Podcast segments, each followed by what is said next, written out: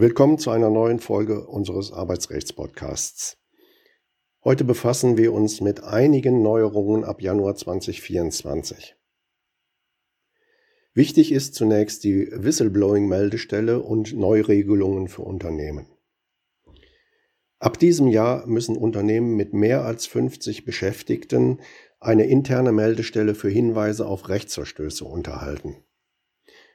Diese Neuregelung ist wichtig, um die Einhaltung gesetzlicher Vorschriften zu gewährleisten und Missstände frühzeitig zu erkennen. Dann gibt es Anpassungen beim Mindestlohn und beim Kinderkrankengeld. Eine weitere wichtige Veränderung betrifft den gesetzlichen Mindestlohn. Er wird ab 2024 auf 12,41 Euro pro Stunde angehoben. Auch das Kinderkrankengeld wurde neu geregelt auch das Kinderkrankengeld wurde neu geregelt, wodurch Eltern bis zu 15 Arbeitstage pro Kind in Anspruch nehmen können. Arbeitgeber sollten sich auf diese Änderungen vorbereiten und ihre Arbeitsverträge entsprechend anpassen. Dritter Punkt ist die Erfassung der Arbeitszeit und die Inflationsausgleichsprämie. Die Verpflichtung zur Erfassung der Arbeitszeit ist ein weiteres Thema, das Arbeitgeber beachten müssen. Diese Verpflichtung besteht bereits aufgrund einer vorangegangenen Gerichtsentscheidung und wird voraussichtlich durch ein Gesetz im Jahr 2024 nochmals bestätigt werden. Des Weiteren läuft die Frist für die steuer- und sozialabgabenfreie Inflationsausgleichsprämie bis Ende 2024 aus. Dann gibt es noch einen höheren Freibetrag für Betriebsveranstaltungen.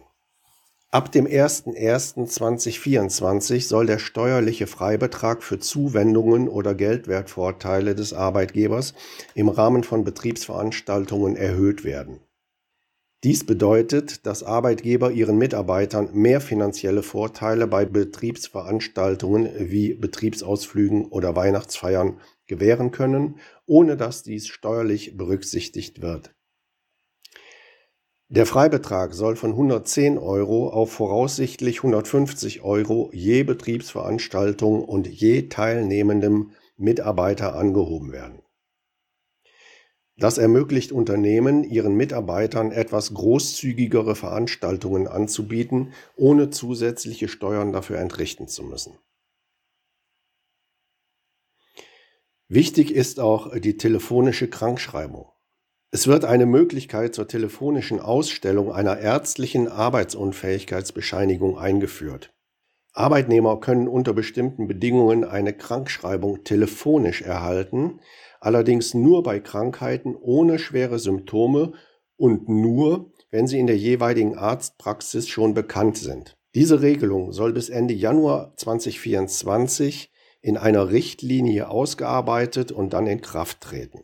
Dies erleichtert es Mitarbeitern, insbesondere bei leichten Erkrankungen, schneller eine Arbeitsunfähigkeitsbescheinigung zu erhalten, was den Zugang zur Arbeitsunfähigkeitsbescheinigung vereinfacht und beschleunigt. Erwähnenswert ist auch die Erhöhung der Verpflegungspauschalen bei Dienstreisen.